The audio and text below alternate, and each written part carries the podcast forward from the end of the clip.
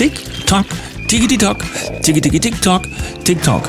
Was willst du mir mitteilen? Ich mache gerade Werbung für unseren TikTok-Kanal von Herzwelle 432. Ist neu, aber gut. Guten Morgen, 7.01 Uhr, hier ist der Daniel. Und die Sam. Guten Morgen, Deutschland. Guten Morgen in die Welt. Ja, eigentlich wollten wir diesen Schwachfug, wenn ich es mal so sagen darf, mit TikTok und diesen ganzen Kanälen gar nicht mitmachen. Aber scheinbar braucht es doch unsere Energie. Wir Ja. wollen mit Herzwelle die Schwingung auch dort hochhalten, Informationen streuen und mal gucken, ob wir doch noch den ein oder anderen erreichen außerhalb dieser kleinen Blase, in der wir uns bei Telegram befinden und natürlich immer wieder die Empfehlung gerne auf unsere Plattform direkt gehen, herzwelle432.com. Ja, es klingt für mich irgendwie fast so ein bisschen klein. Wir haben gerade einen Schnipsel von unserer lieben Brigitte, der bei TikTok quasi durch die Decke geht. Ja, Ja. Seit zwei Tagen. Vielen Dank an unseren Unterstützer an dieser Stelle, Ja. Basti Berlin. Zig, zigtausend Klicks schon drauf und die Abozahlen kommen jetzt dazu, also die Kanalabozahlen und das wollen wir auch haben, weil man kann bei TikTok auch live gehen und das wollen wir dann demnächst Daniel auch machen. möchte unbedingt mit einer Videoradiosendung bei TikTok live gehen und mal gucken, wen er da noch so, soll ich sagen, bekehren kann. Och, gucken mal, was passiert. Gut, also was haben wir für einen Tag? Heute ist der 6. September 2023. Habe ich irgendwas gestern von August erzählt? Ja, kann sein, aber du weißt ja, mit der Zeit hast du es eh nicht so. Manche sind voraus, ich bin manchmal ein bisschen hinterher. Gut, also wir sind im September angekommen. Ich habe gefunden aus dem Jahr, Moment, lass mich das hier größer machen, 2007, der Graupapagei Alex stirbt. Er konnte Objekte nach verschiedenen Eigenschaften sortieren und bis sechs zählen. Das war also ein Graupapagei ähm, an der Universität von Arizona und zuletzt an der Brandeis University. Wie alt ist er denn geworden? Kann man das entnehmen? Das kann ich dir hier gar nicht So sagen. Papageien werden ja auch schon mal steinalt, ne? Ja, über 30 Jahre war der ähm, Bestandteil von Untersuchungen. Das heißt, er wird mindestens die 30 Jahre gehabt haben, vielleicht noch ein bisschen mehr. Ja, die werden deutlich älter, soweit ich das Ja, weiß. und vor allen Dingen ja, merken die sich offensichtlich auch eine ganze Menge mehr, als man sich vorstellen kann. So, und dann haben wir noch einen Artikel aus dem letzten Jahr bei der Tagesschau gefunden. Viel mehr Emissionen durch Waldbrände. Mehr als sechs Millionen Tonnen Kohlenstoff sind in Europa durch die Waldbrände in diesem Sommer freigesetzt worden. Laut EU-Programm Copernicus ein deutlicher Anstieg, auch in Brasilien, Punkt, Punkt, Punkt. Das war letztes Jahr. Haben Sie dieses Jahr eigentlich davon berichtet, dass dort, wo die schlimmen Waldbrände waren in Griechenland und so weiter, dass man da schon mutmaßlich Brandstifter, und zwar reichlich, inhaftiert ja, hat? Genau. Ja, weil es hieß ja irgendwie so, das kommt durch die Hitze, die ganzen Waldbrände, dass da Leute rumrennen und zündeln, ist irgendwie nicht so angekommen. Kommen wir zu den Nachrichten. Bild.de kann diese Klage den Grundsteuerirrsinn stoppen. Millionen Bürger wehren sich gegen eine erhöhte Grundsteuer. Sie könnten bald aufatmen. Zum 1. Januar 2025 tritt die Reform in Kraft. Schon jetzt zeichnet sich ab, für Millionen Eigentümer und Mieter kann die Steuer und damit Wohnen teuer werden. Doch rund 3,2 Millionen Bundesbürger wehren sich gegen höhere Sätze, haben Einspruch gegen die Bescheide beim Finanzamt eingelegt. Das war auch total wichtig, denn du kannst jetzt nicht einfach warten. Der Bescheid ist ja jetzt schon unterwegs oder bei den meisten auf dem Tisch gelandet. Man kann dann nicht einfach warten, bis es 2025 schief läuft, sondern man musste innerhalb 14 Tagen schon auch sagen, danke, das hier nehme ich nicht an. Mhm. Man, die gucken halt immer, dass sie es so hinbekommen, dass es am Ende heißt, ja, aber da kann man jetzt nichts mehr machen. Ja? Tag 24 hat eine sehr, sehr interessante Nachricht abgesetzt, bei der die Menschen aufpassen müssen, dass keine Verbitterung aufkommt. Ich lese die Überschrift mal vor. Mit Kantine und Friseur Dresdens modernstes Flüchtlingsheim eröffnet. Jakob Anders hat einen Artikel abgesetzt, bei dem es ja, vorgestern hieß, mitten in der City wurden am heutigen Montag, ja, Anfang der Woche, Dresdens modernstes Flüchtlingsheim eröffnet. Mit dem ehemaligen Hotel an der Lingner Allee beziehen die bis zu 280 Männer steht dort. Ein modernes Haus mit Rundumservice, Kantine und Friseur und noch dazu kurzen Wegen zu den Ämtern. Das Ja. könnte man als Werbeflugblatt jetzt überall verteilen auf der Welt, damit es auch voll wird? Oder wozu haben wir das? alles? Damit angebaut werden kann, ne? Also weil der Laden ist ja schon voll. Also mancher wird sich denken, dafür ist Geld da, aber was das alles bedeutet, da kann sich ja jeder selber mal Gedanken machen. Fokus Online. Das Heizungsgesetz macht strikte Vorgaben für Immobilien. Die Ampel-Bundesregierung will die Vorgaben für Immobilienbesitzer verschärfen, natürlich. Die entsprechende Heizungsreform und andere Vorgaben soll der Bundestag schon am Freitag beschließen worauf sich die Eigentümer ab Januar 2024 einzustellen haben. Also Achtung, es wird wieder ein bisschen enger geschnallt. Tatsächlich habe mal reingelesen, geht es erstmal um Neubauten, aber ganz bestimmt wird da nochmal nachjustiert.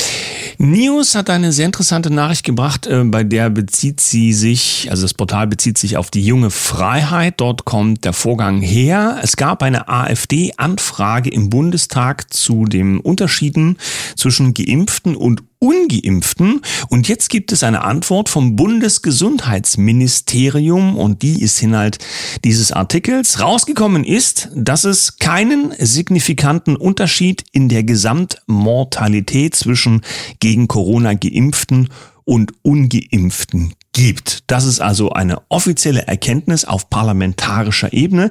Lustig finde ich halt, weil ich habe mal noch so ein bisschen rumgesucht in den Suchmaschinen, dass im Januar, im Januar dieses Jahres äh, beim Bayerischen Rundfunk, da sitzen ganz, ganz tolle Faktenfüchse, die alles checken und für uns richtigstellen, äh, da uns noch erklärt worden ist, mehr Covid-Tote in 2021, warum das nichts über die Impfung sagt. Also uns klar gemacht worden ist, selbstverständlich ist alles in Ordnung und es hilft so wie versprochen. Jetzt ist klar, es gibt statistisch gar keinen Unterschied. Was heißt, solche Artikel wie der von Bayern zum Beispiel kann direkt in den Mülleimer. Na, ich habe noch was Interessantes gelesen. Ich weiß nur leider nicht mehr, wo die Quelle genau war. Mirror oder sowas, irgendwas Ausländisches. Da heißt es dann, dass alle, die das C-Problem bekommen haben, wohl Angst haben müssen, dass sie innerhalb der nächsten zwei Jahre versterben können. Ich weiß nicht, was da wieder eingepackt werden sollte für eine Information. Wir können es nur erahnen. Mhm. Auf jeden Fall wird mal wieder mit der Angst gearbeitet. So, FAZ.net, EU-Asylbehörde, 28 Prozent mehr Asylanträge in Europa. Die Zahl der Asylanträge in der EU ist am ersten, ist im ersten Halbjahr 2023 stark gestiegen. Fast ein Drittel der Anträge entfallen auf Deutschland. Na zum Glück. Es gibt eine Seite, die nennt sich afru.com com, ja, in dem sogenannten Footer, also ganz unten kann man lesen, dass man stolz drauf ist, dass es von Schwarzen geführt und äh, besessen wird als Portal, was ja als solches erstmal völlig unerheblich ist, es sei denn, jemand anders sagt sowas. Ähm, nur äh, der Artikel bezieht sich auf einen Vorgang, der eigentlich Verschwörungstheorie ist. Man hat einen neuen Begriff äh, geprägt, deswegen ist dieser Artikel gerade im Netz unterwegs. Anti-Chippers. Anti-Chippers sind sowas wie Anti-Vaxxers, nur geht es nicht ums Impfen, sondern ums sich chippen lassen. Also die, die gegen Chippen sind sozusagen. Nein, es ist völliger Blödsinn, weil... Aber wa warte mal, haben die Besessenen jetzt was dagegen oder dafür? Ich erklär's dir. Also eigentlich gibt es das Chippen gar nicht, weil es eine Verschwörungstheorie. Ja, okay. So. Jetzt gibt es aber schon äh, Bedenken gegen die Menschen, die Bedenken gegen das Chippen haben. Also die Besessenen haben die Bedenken. Ja, und hier, ich lese die Überschrift mal vom Artikel vor. Anti-Chippers, also die, die gegen das Chippen sein sollen, sind die neueste Gruppe von furchtbaren Menschen, mhm. Äh, über die wir uns Sorgen machen mhm. müssen. Also so wie die mit dem Aluhut und die, die so recht sind und so wie die, die sich auch gar nicht impfen lassen wollten, jetzt aus bestimmten medizinischen Gründen oder nächste, aus Überzeugung. Nächste Nachricht. Reitschuster.de, irre. Twitter zensiert also jetzt ja X, zensiert Impfaufforderung an Lauterbach als Gewaltandrohung. Ach so. Tragisch-komische Selbstentlarvung. Also freudsche Versprecher sind altbekannt, aber jetzt gibt es auch freudsche Zensur. Die Verantwortlichen bei X haben sich anscheinend vertan und so verraten, dass sie die Impfung unterbewusst offensichtlich für einen Akt der Gewalt halten. Also die Aufforderung an Herrn Lauterbach, sich impfen zu lassen, ist eine Aufforderung zur Gewalt. Sind wir dann alle, die wir aufgefordert wurden, uns pieksen zu lassen, auch zum Opfer geworden? Ja. Sollten wir diese Denunzianten-App jetzt nutzen?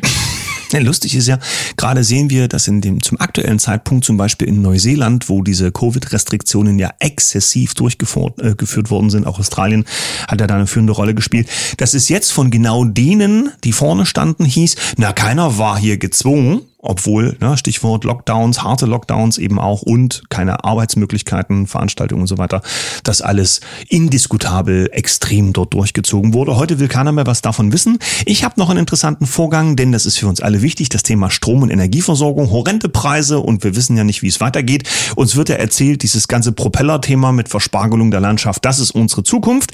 Eine AKW-Expertin Zerpflückt grüne Stromlüge, heißt es bei Bild. Solarenergie ersetzt Kernkraft nicht. In dem Artikel geht es darum, dass hier falsche Zahlen vorgegaukelt werden, wie viel Kapazitäten wirklich da sind, was das bedeutet, wann wie Strom fließen kann und wie sicher eigentlich eine konventionelle Stromversorgung wäre. Auch in Bezug auf das Thema Umweltschutz, wenn hier lauter Wälder zum Beispiel weichen müssen für den ganzen grünen Krempel für die Zukunft. Kommen wir lieber zum zweiten Teil der Sendung. Wir haben noch so viel Schönes im Gepäck. Unser Wochenthema, wo wir herkommen. Das Vermächtnis unserer Ahnen. Und das klingt deutlich wertvoller als der ganze Nachrichtenblödsinn des Alltagsgeschäftes. Wir wollen in unsere Vergangenheit schauen, wollen schauen, welche Menschen wir dort finden, was die Gutes getan haben oder was zu unserer Entwicklung beigetragen hat. Und wo so. wir uns ja auch ein Vorbild nehmen können. Ja, und äh, da wollen wir mal gucken, wen wir diese Woche alles so ausgegraben haben. Heute ist dran Hildegard von Bingen.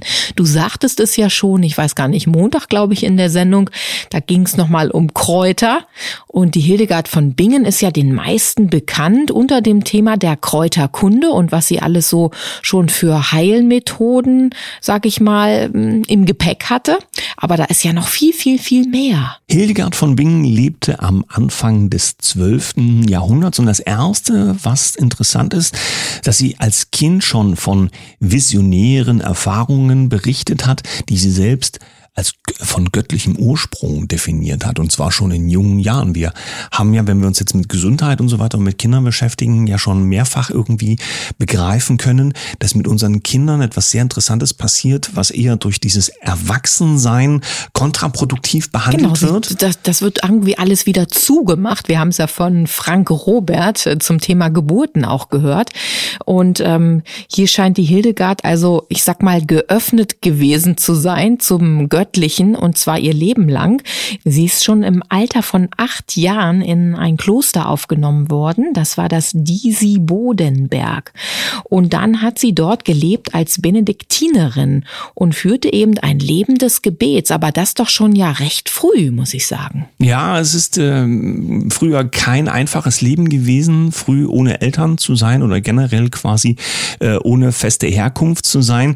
Hier hat die Kirche und haben die Klöster häufig geholfen und es hat sich quasi ausgezahlt, wenn es um ihre Entwicklung geht, denn sowohl im Bereich der Theologie und Spiritualität als eben auch zum Beispiel bei Musik und in der Literatur war sie wegweisend zu dieser Zeit. Naja, das Medizinische, das sagten wir ja auch schon, äh, da war die Kräuterkunde ganz oben auf ihrer Liste und irgendwie war sie auch so wie die heilige Elisabeth im Einsatz für die Ärmsten der Armen unterwegs und ähm, vielleicht ein Stück weit sowas auch wie die Feministin der damaligen Zeit, so als eine Art Supervorreiterin, wenn man so will. Was damals aber nicht selbstverständlich war, weil Buchdruck war ja noch nicht erfunden, ja, war, dass die ähm, medizinischen Erkenntnisse, die sie sammelte, die hat sie verschriftet und damit quasi zur Verbreitung und äh, für die nachfolgenden Generationen verfügbar gemacht.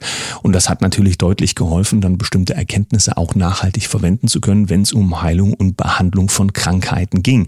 Als Schriftstellerin war sie mit zahlreichen theologischen Werken beschäftigt und äh, bekanntestes Werk ist das Scivias, ein umfassendes Werk über ihre Visionen und theologische Einsicht. Naja, mit so einer Anbindung nach oben ist das bestimmt interessant gewesen. Ich habe es nicht gelesen. Ja, heute würde man wahrscheinlich sagen, ja, sie hat gechannelt und es ist einfach nur durchgeflossen und sie hat es aufgesprochen, äh, aufgeschrieben. Heute gibt's dann mal schnell einen Live und äh, dann spricht irgendjemand aus der anderen Welt. Nein, komm, Spaß beiseite.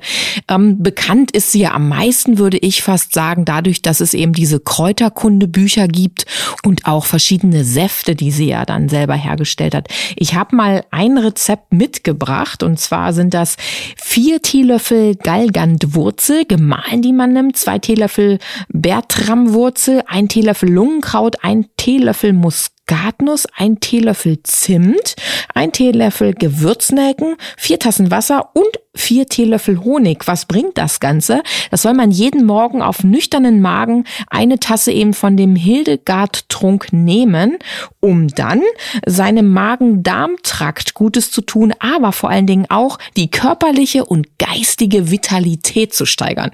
Gibt es dafür nicht eine Pille oder sowas ja, könntest du dir von Billy the Kid holen, aber von Hildegard gibt's diesen Trunk, ja.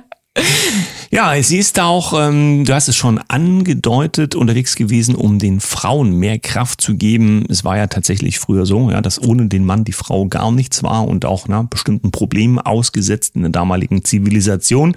Sie hat Frauen zum Beispiel eben auch die Chance der Bildung gegeben, was etwas war, was man sich heute überhaupt nicht mehr vorstellen kann. Aber wenn du eben nichts weißt, wie zum Beispiel auch das Thema von Heilung und äh, Kräuterkunde. Vor allem ganzheitlicher Gedanke, den sie dann komplett reingebracht hat. Ja, ja, bis hin eben auch zu weltlichen und spirituellen Themen äh, für uns schwer vorstellbar. Aber wenn wir, wenn wir uns nun wieder vorstellen können, wie für uns das alles verdreht wird, was wir glauben zu wissen, dann kannst du dir auch vorstellen, wie das ist, wenn du in absoluter, ja, intellektueller Dunkelheit leben musst.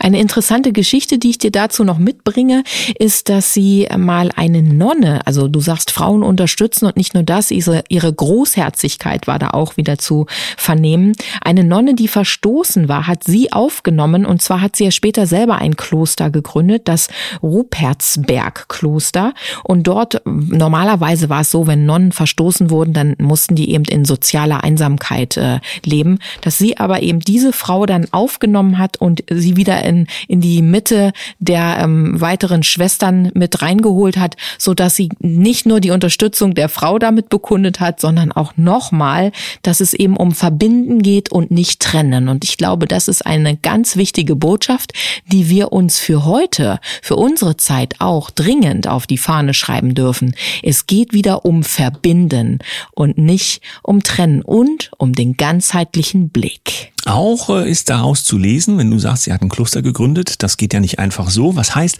dass sie auch politisch fähig war, ja, sich Anbindungen gesucht hat, denn in der ganzen Kirchenstruktur, da ganz nicht einfach rumrennen und sagen, so, ich mache jetzt auch mal einen Laden auf. Es war also eine sehr, sehr interessante und offenbar sehr schlaue Frau, diese Hildegard von Bingen, deren Erkenntnisse wir eben auch heute noch verwenden dürfen. Wie wunderbar, dass es diese tolle Frau gegeben hat und lassen wir doch ihre Energie ein bisschen wirken. Ich wünsche unseren Kaffeegästen einen wunderschönen Tag. Freuen uns auf morgen. Sende ein Lächeln. Bis dahin. Tschüss.